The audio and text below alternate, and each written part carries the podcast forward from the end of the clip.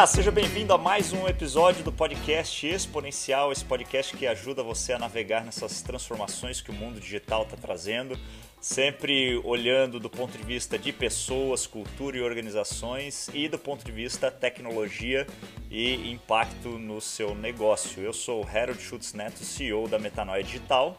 E eu sou Marcelo Policarpo, fundador e CEO da Exponência Consultoria. Uma alegria estar aqui com vocês hoje. E hoje a gente vai para um outro tema dentro do, da temática que a gente tem discutido, né, Harold? De falar de uma série de questões que dizem respeito à cultura digital. E hoje a gente quer falar um pouco de uma transição necessária é, para essa cultura. De uma cultura de inconsciência da, daquilo que acontece, do nosso mundo, do nosso lugar de transformação, para um posicionamento bem diferente que é protagonismo. Isso nunca foi tão forte e isso passa a ser forte não só na sociedade, mas também nas organizações, o protagonismo nosso de transformação. É isso mesmo, Harold? Exatamente, pessoal. Bom, é interessante você ter falado isso, Marcelo, porque a, a, própria Top Mind aqui, que nos ajuda com o evento, né, ela tem buscado ser uma, uma protagonista na, no mundo social. Né? Então, eles têm um programa que ajuda a recolocar profissionais no mercado de trabalho. Né? E é interessante, a gente já falou tanto do ESG aqui, é interessante que às vezes a empresa não para e pensa no papel, né, no, na importância que ela tem no impacto social da sua comunidade e tal. Né? A TopMind já, já realocou mais de 10 mil profissionais é, depois de terem perdido o emprego. Né? Olha, que, olha que posição organizacional de protagonismo interessante com impacto social, né? o que gera valor na marca direto, né, Marcelo? Eu acho que esse, esse é o primeiro ponto interessante para a gente é, perceber. Né? É, e, e, a segunda coisa é que hoje a gente tem ferramentas, né, Marcelo, que nos permitem ser protagonistas exatamente como você falou, de uma forma diferente do passado. Né?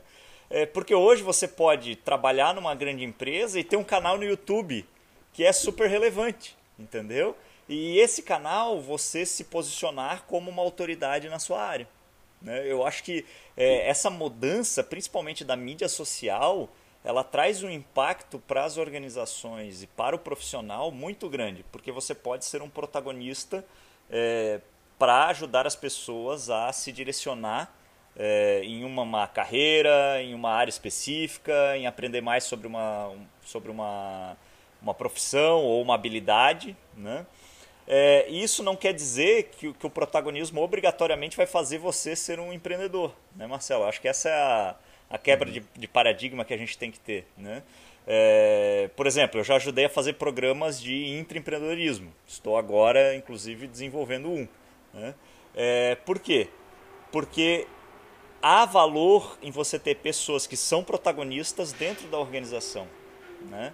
E as empresas que, que são mais atuais e, e, têm um pensamento mais vanguardista do ponto de vista é, cultural, elas estão buscando esse profissional o cara que às vezes já empreendeu ou quer empreender, mas não tem tipo uma base de recursos, recurso financeiro, é, recurso de networking tudo mais. E a organização dá para ele. Né? Acho que essa é, é, uma mentalidade genial, assim, né? Só que passa por um nível de maturidade da organização onde toda aquela briga política e hierárquica meio que tem que acabar, né? É, porque se o cara começar a aparecer como um protagonista dentro da organização e vem lá as pessoas e tentam abafar o crescimento dele, não faz sentido. Né? A empresa que não tem esse nível de maturidade dificilmente vai conseguir ter profissionais protagonistas. Né? É, e aí é como o, o Jobs fala no, no vídeo lá, eu vou colocar aqui na descrição, né? É, não tem como você trazer grandes talentos para uma organização e não deixar eles se posicionarem. Né? Senão eles não vão ficar. Simples assim. Né? Uhum, uhum. É, sem dúvida.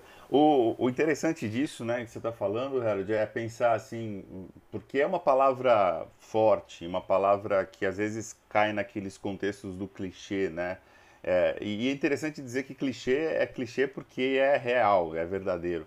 Mas é, não basta simplesmente dizer protagonismo, mas entender a necessidade disso nessa realidade, né? inclusive pensando num país como o nosso. É, e a América Latina toda é bastante assim, né? nós historicamente sempre é, precisamos e esperávamos e esperamos é, que alguém acima de nós, um governante, um líder, é, fizesse as coisas. E hoje a gente começa a ver uma granulação dos mundos, né? é que eu posso dizer assim, uma pulverização em microcosmos, em realidades menores, onde existe uma série de coisas importantes para serem feitas é, e onde a, as redes sociais tá, está trazendo uma série de. aumentando a voz de, de coisas que não tem nada a ver, a gente sabe, mas de pessoas muito relevantes se posicionando de forma muito forte. Aí eu traria algumas coisas que para mim é, é, interessante o protagonismo dentro desse contexto. Primeira coisa que é um tema que a gente tem conversado bastante, que é o capitalismo é algo legal, mas não é perfeito. Né? Acho que precisa pensar na renovação disso. O mundo do, do trabalho também, a gente precisa começar a fazer as alterações importantes para isso. as, as pessoas nos lugares mais escondidos e onde a, a, tecnologia, onde inclusive os recursos não chegam, tanto financeiros ou educacionais, são coisas que nós, dentro das organizações, podemos nos posicionar, e não apenas no posicionamento de fala, mas no posicionamento também de ação, para ajudar com que essas coisas aconteçam. E aí eu vou trazer só um, um, alguns exemplos, ou talvez um ou dois, de coisas que para mim fazem muito sentido. Né? Você trouxe a Top Mind, que é muito interessante pensar uh, de, de alguém que olha os noticiários e fala, ou então só posta as cenas de, de notícias trágicas, aquilo, aquilo, sensibilizando as pessoas. Tudo bem, é legal. Mas existem pessoas que fazem um movimento muito interessante, como a Top Mind, você, ah, vamos trazer as pessoas que estão fora e vamos ajudá-las. Por exemplo, tem um movimento de, de, de, uma pessoa que eu gosto muito, que é o, o Souki, Souki Soma, é de uma advogada é, muito minha amiga, e ela faz um movimento super interessante de, de ir aonde os braços alcançam, né? Transformar a sociedade não com grandes projetos, mas com onde os braços alcançam, tipo é, pegar lixo na rua, cuidar de alguma coisa para alguém, e são movimentos protagonistas desse processo. Uma outra pessoa que para mim faz muito sentido é a Paula uh, Pascoal da, da, da, PayPal. Conheci ela num evento da Singularity, que mostra um pouco um papel de alguém que é uma mulher, tem filhos e é uma grande executiva de uma empresa multinacional.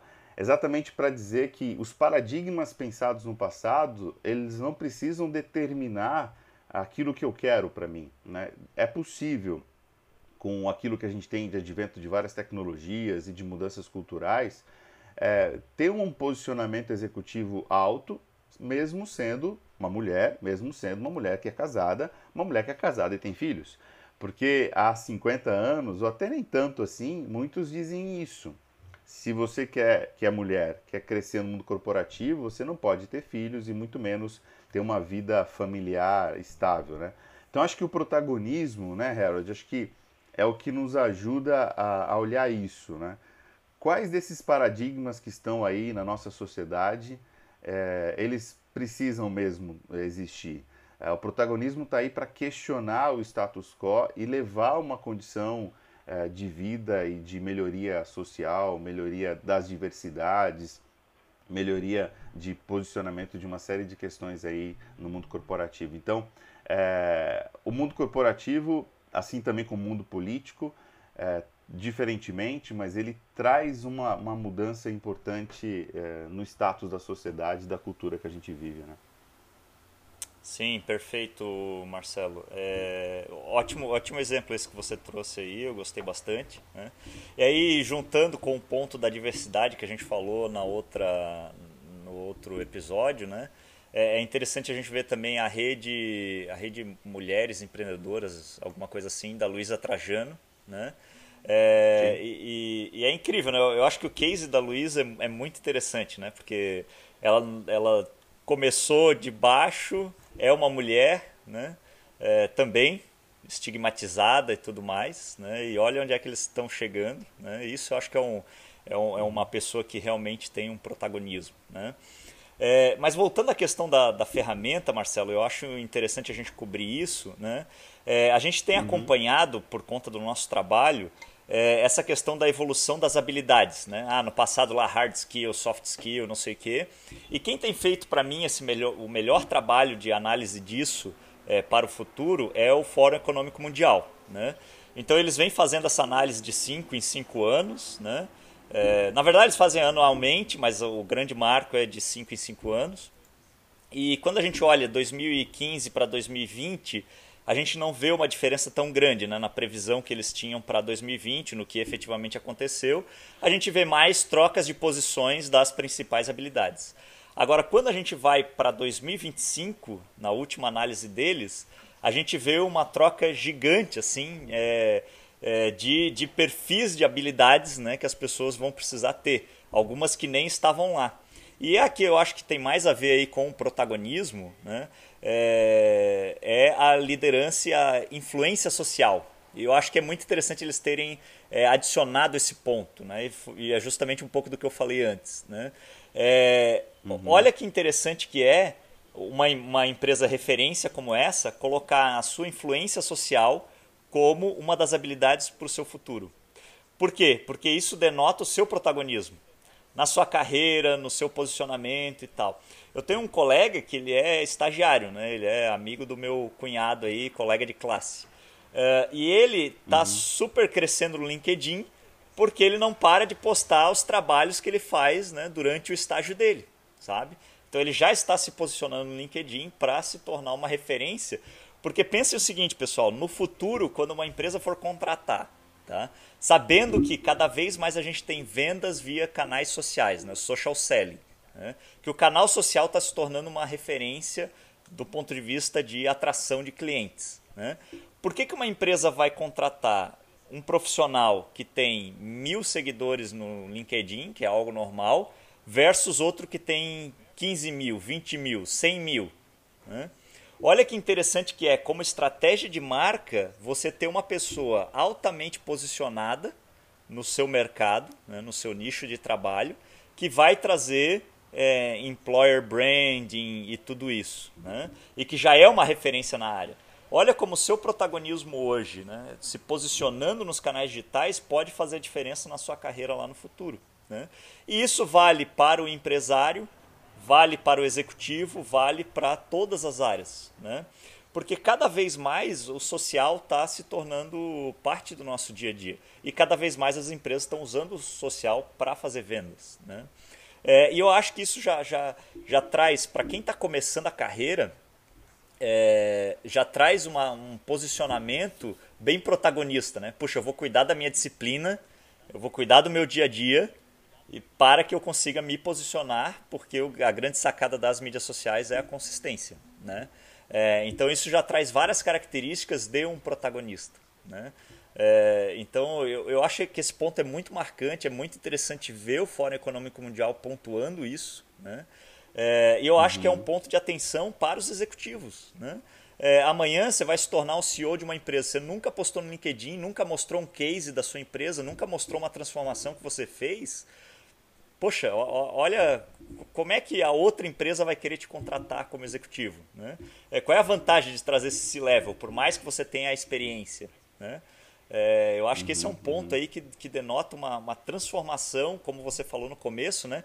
do tipo de protagonismo que a gente vai ter que ter daqui para frente. E como a influência social vai ser uma peça-chave do nosso protagonismo como executivos, empresários e tudo mais. Né? E até o, o, o lado do, da, do, do aumentar, a, a, subir a média, né? subir a régua desse posicionamento. Né? É, e aí tem muita gente muito boa, e aí eu e você, acho que nós conhecemos pessoas muito boas, que poderiam se posicionar mais é, e até às vezes não se posicionam porque acha que que rede social é uma coisa assim, assado, tem uma série de, de, de, preconceitos com relação a isso.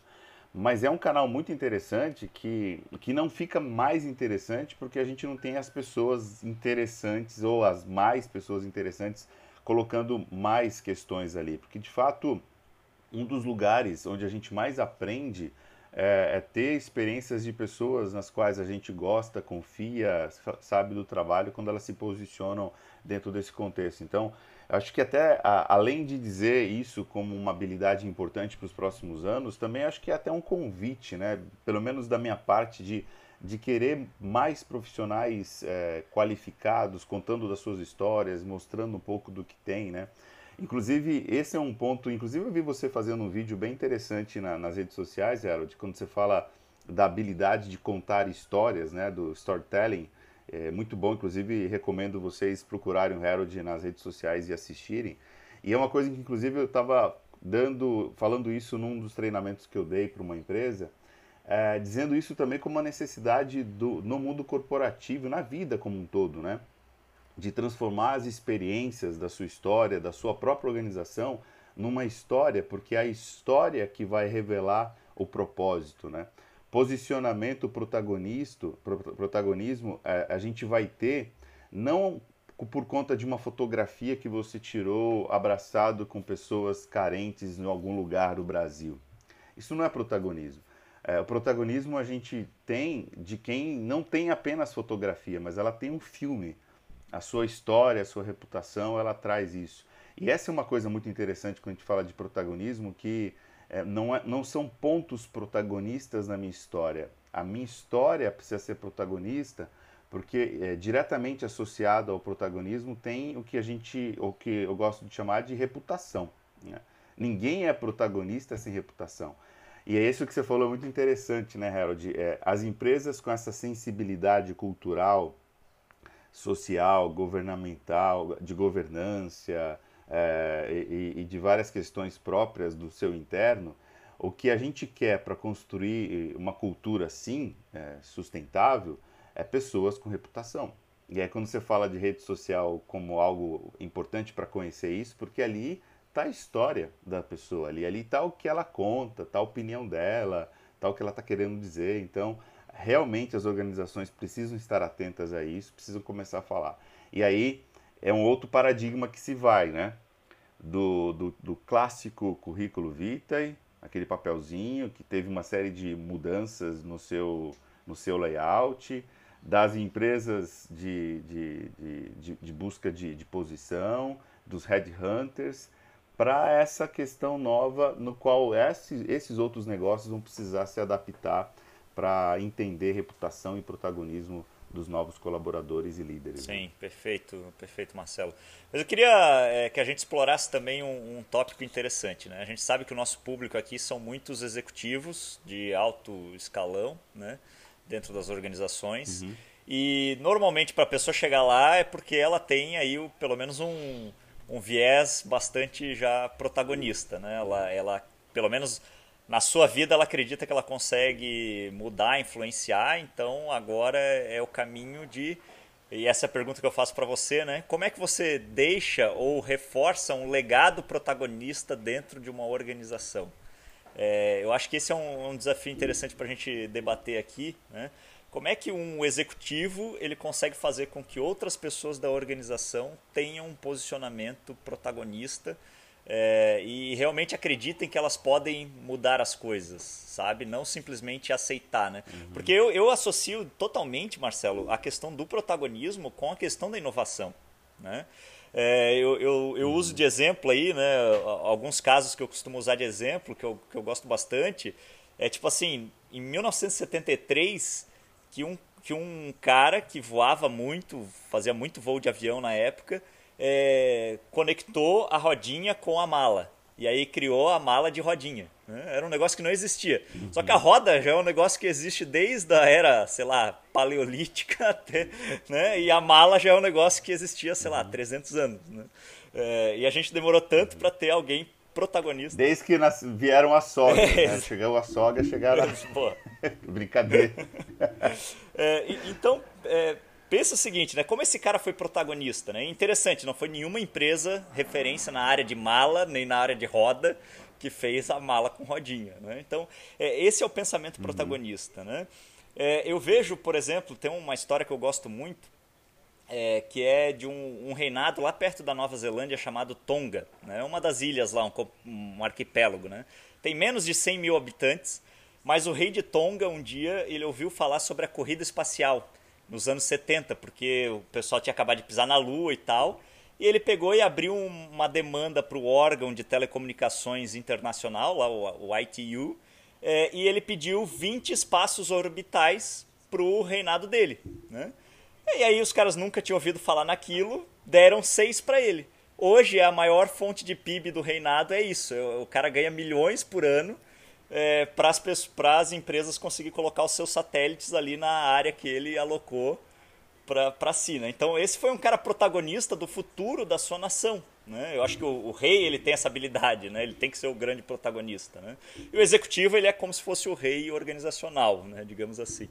Uh, então o, o que eu penso, Marcelo, é, é, é como que eu consigo, né? Talvez eu sendo um protagonista, eu sendo o executivo, sabendo que isso é um, um potencial para inovação gigante. Né? As pessoas olharem e falarem assim: não, esse status quo aqui a gente tem que quebrar, não pode ser assim. Isso é uma habilidade de alguém que é.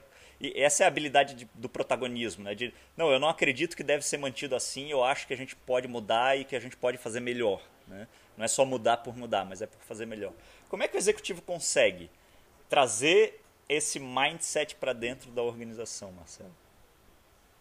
Não, é legal isso que você está trazendo, porque esse é, é, é, o sonho de todo executivo, né? Mas aí necessita de alguns outros elementos, né? Aí vamos lá no clássico Jack Welch, que em muitas coisas continuam muito fortes, né? É, uma das questões mais importantes para alguém é, manter e fazer crescer o protagonismo, protagonismo é, é liderar líderes. É, muitas vezes é, o protagonismo pode aumentar o poder de significância de um líder ou de, do executivo, mas a, a, o protagonismo que faz com que alguém fique significante não pode alienar os que estão no outro contexto, né? E fazer com que as pessoas sejam de fato líderes no contexto. Esse vídeo que você vai colocar do, do Steve Jobs fala muito o que significa liderar líderes, né? Você tem pessoas que são responsáveis pelas áreas, a gente reúne, é, reporta tudo isso, nós juntos tomamos, tomamos decisões, fazemos perguntas e implementamos isso. Porque quando a gente começa a pensar em atitudes que, que significam uma série de, de, de exceções e de nãos a, a, coisas que vão atrapalhar a inovação, que vão atrapalhar a liderança, que vão tirar protagonismo, vão tirar o empoderamento de cada um, o que na verdade a gente quer e que esse é o, é o final, é, ou então o resultado de muito esforço, que não é nada muito simples, que é uma cultura, e aí eu ponho a outra palavra que você coloca aí, de inovação. Porque a inovação, e até um exemplo muito legal pensar, né? Todo mundo conhece a Toyota, todo mundo já ouviu falar das estratégias e dos modelos de qualidade que a Toyota tem. Agora eu pergunto para os nossos ouvintes: em qual empresa no mundo existe a mesma qualidade que a Toyota tem? Você pode ter o mesmo sistema de qualidade da Toyota, formado lá dentro, ter feito uma experiência lá de imersão de um ano. Trouxe para sua empresa e fala assim: cara, não funciona direito da forma que eu gostaria, não funciona como funciona lá. Eu te falo: nunca funcionará como funciona lá, porque lá tem uma cultura Toyota. Então, o sistema de qualidade de Toyota funciona bem na, na, Toyota porque é da Toyota. E aí isso é muito interessante, né? A inovação pretendida na, nas organizações, ela precisa vir com, com a cultura própria de inovação. Porque é, a inovação por inovação, ela vai ser apenas capacitação tecnológica, vai ser apenas aquisição de ferramentas, que é importante, mas quando a gente associa isso com uma cultura, aí sim a gente passa a ter aquilo, né, Harold, que que, no meu ponto de vista, e talvez de muitas pessoas, é o que é o mais valioso. É não ser copiável. Porque hoje o que a gente mais tem é cópia. A gente consegue copiar quase tudo. Mas cultura a gente não copia. Então, você trazer esse elemento de protagonismo entre os executivos é muito interessante, porque muitas vezes a gente fica focando em processo, fica focando em produto, fica focando em solução e esquece daquilo que é irrepetível que é a cultura de inovação dentro das organizações. Boa, Marcelo, boa. E eu acho que, é, corroborando com o que você falou, os melhores processos que eu vi né, e, e, e que eu ajudei a, a estabelecer e estou fazendo agora, né, é, são programas que trazem tipo vivência da inovação. Eu acho que é, essa é a grande sacada. Uhum. Né? É, eu particularmente estou cansado de ver né, é, curso de inovação, que o cara está na frente de uma tela ou com um quadro branco igual esse que eu tenho aqui atrás de mim, né? É, escrevendo, explicando as coisas de inovação ali. Cara, eu acho isso fim da picada, entendeu? Porque aí você não traz o protagonismo da pessoa, ela vira uma pessoa de novo passiva. Né? Eu acho que toda a educação, na real, não é só de inovação, mas toda a educação ela está sofrendo uhum. com uma falta de vivência da, é, do processo, sabe? Uh, enquanto as empresas não trouxerem modelos vivenciais para dentro da sua, do seu dia a dia, elas vão continuar só com a fumaça e a espuma, entendeu? Qual é o problema, por exemplo, do caso Toyota aí, né? É, primeiro tem a cultura arraigada dentro da Toyota. Então, não é você trazer a metodologia que vai mudar a cultura, né? É, a cultura, ela é ela tá, tá como fundamento. Né? Eu acho que essa é a grande sacada. Né? É, mas o grande problema que eu vejo, uhum. por exemplo, com empresas, é, meus clientes que querem implementar modelos de inovação, aí chamam para design thinking e tudo mais, é que tem tipo uma pessoa que é responsável por isso na empresa, ou traz lá é, transformação ágil, traz o agile coach, aí o cara tem que ficar lá é, comendo muita é, para conseguir fazer divulgar eh, esse pensamento ágil. Né? O que eu acho que falta é justamente a, a vivência, a imersão naquela habilidade. Né? E é a pessoa conseguir tipo, fazer parte de um grupo, né? construir uma inovação, ver algo, construir algo diferente e de repente ela se sentir empoderada. Nossa, olha só, eu fiz, a empresa aprovou, a empresa levou adiante e agora está trazendo esse resultado, entendeu? E aí eu acho que cabe também, Marcelo, da empresa é, ter mecanismos que fortaleçam essa cultura, né? não só uh, a vivência, uhum. a questão cultural em si, mas também ter a premiação, a, a, o incentivo das pessoas a fazerem, o incentivo das pessoas a falharem, porque na inovação a gente não sabe é, qual é o resultado que aquilo pode trazer, né? a gente tenta fazer o melhor para ter um bom direcionamento. Mas eu acho que toda essa questão de incentivo e até de deixar a pessoa ser dona do negócio. Essa é a grande sacada que o Jobs fala lá, né? Ele fala assim: olha, nós somos a maior startup uhum. do mundo porque cada um é dono de uma parte da empresa, entendeu? É, e assim, qual é, qual é o problema de você ter uma pessoa que liderou uma iniciativa, fez um processo de inovação, por exemplo, construiu um negócio e aí você coloca tudo aquilo dentro da empresa, não premia ela, né? não faz nada com ela e a diferença de você, por exemplo, oferecer para ela, olha, tá aqui um cheque de 500 mil reais para você construir uma spin-off e essa spin-off você que vai tocar. Cara, olha a diferença de protagonismo. Né? É isso que a gente vê dando resultado no Luiza Labs, no, é, no Lab da XP, entendeu? É, é essa mentalidade que eu acho que está fazendo com que você encontre mais protagonistas e consiga levar eles para um outro patamar e realmente trazer é, inovação e transformação para as organizações, né, Marcelo? É, sendo, o, e aí, cara, que é coisa bem legal, porque na fotografia isso é muito bonito, né? Todo mundo quer uma empresa assim, né? A gente olha para Apple, olha para Magalu, olha para XP, olha para tantas outras. E eu tenho certeza que grande parte das pessoas que nos escutam, elas querem isso. É, só que a gente sabe que a construção disso é bastante delicada, né? É, inclusive, isso é tema de uns próximos episódios nossos, né, para falar um pouco dessa imunidade eh, da mudança, da resistência nas organizações, que é, é, é, é a gente peitar algumas conversas sérias, a gente assumir o frio na barriga de, de pessoas que a gente é, talvez julgue que não tem a competência suficiente para aquilo, é a gente começar a, a, a, tirar o poder e a informação da nossa mão. É uma sensação para o executivo, o dono de empresa ou até para as outras áreas, dependendo do quanto eu fui treinado para isso, o quanto eu me acostumei com isso, isso bastante delicado. Então, é, protagonismo não pode ser é, uma, uma palavra singular, né? É, onde eu preciso, eu, um único, ser protagonista da minha empresa. Se isso acontece, eu estou reforçando o um modelo antigo, né? autoritário, modelo é, monocrata, onde a hierarquia é muito forte. Na verdade, o que a gente está propondo aqui é exatamente que o protagonismo seja algo constante nas organizações de forma muito, muito forte. E, e, pensar que isso, a gente tem uma questão cultural que eu comecei a falando, né, que, que isso é uma coisa nem tão simples no Brasil, mas é uma mudança cultural de sociedade, né, de nação que a gente precisa desenvolver.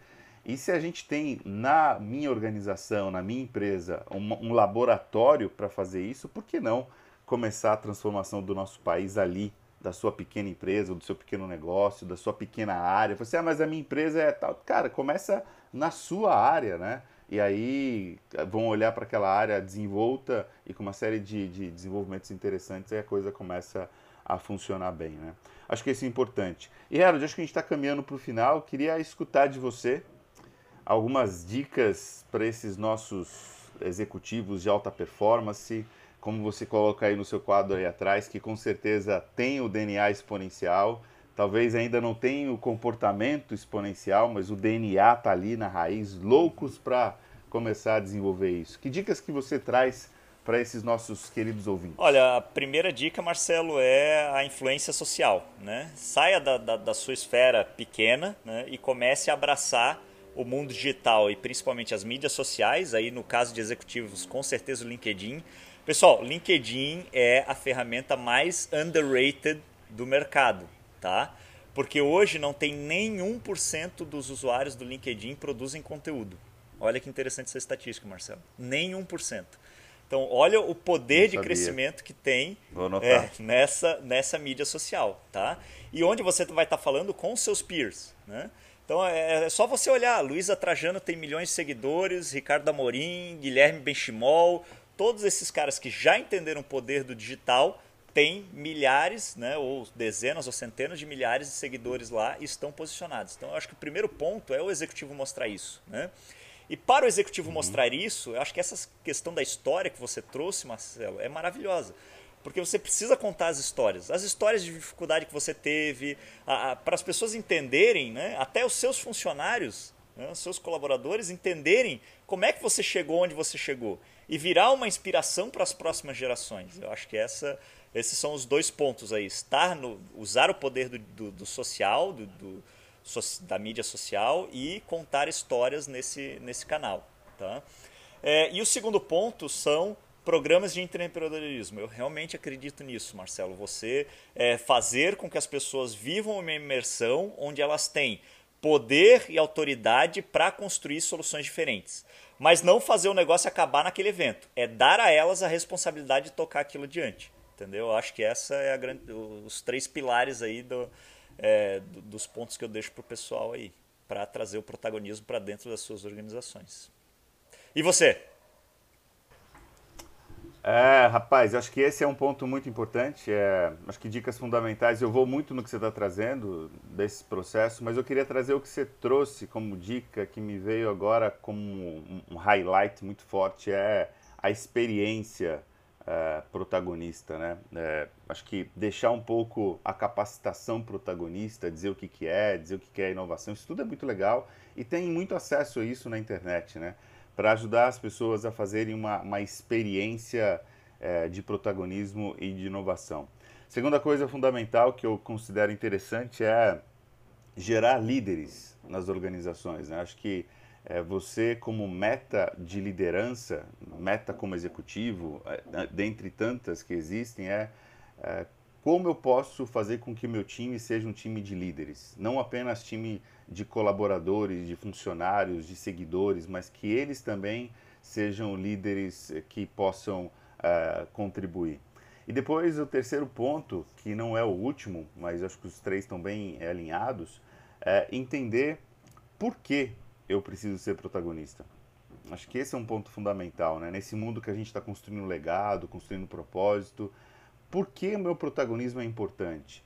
Por que eu ir para a rede social é fundamental? Por que, que eu me posicionar é importante? De que forma eu estou impactando as pessoas? Entender que não é simplesmente porque tem essa coisa, né?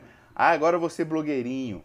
E aí deixa pejorativo. Não, eu estou comunicando a minha história, estou falando daquilo que eu vivo, não é gostoso a gente conversar, né? Eu e você aqui tem uma série de coisas que a gente aprende e é isso que a gente precisa é, exponenciar ou exponencializar nas redes sociais para ter essas histórias bonitas, não simplesmente de autoajuda, mas histórias que impactam e que transformam a, a vida, os negócios e a nossa nação.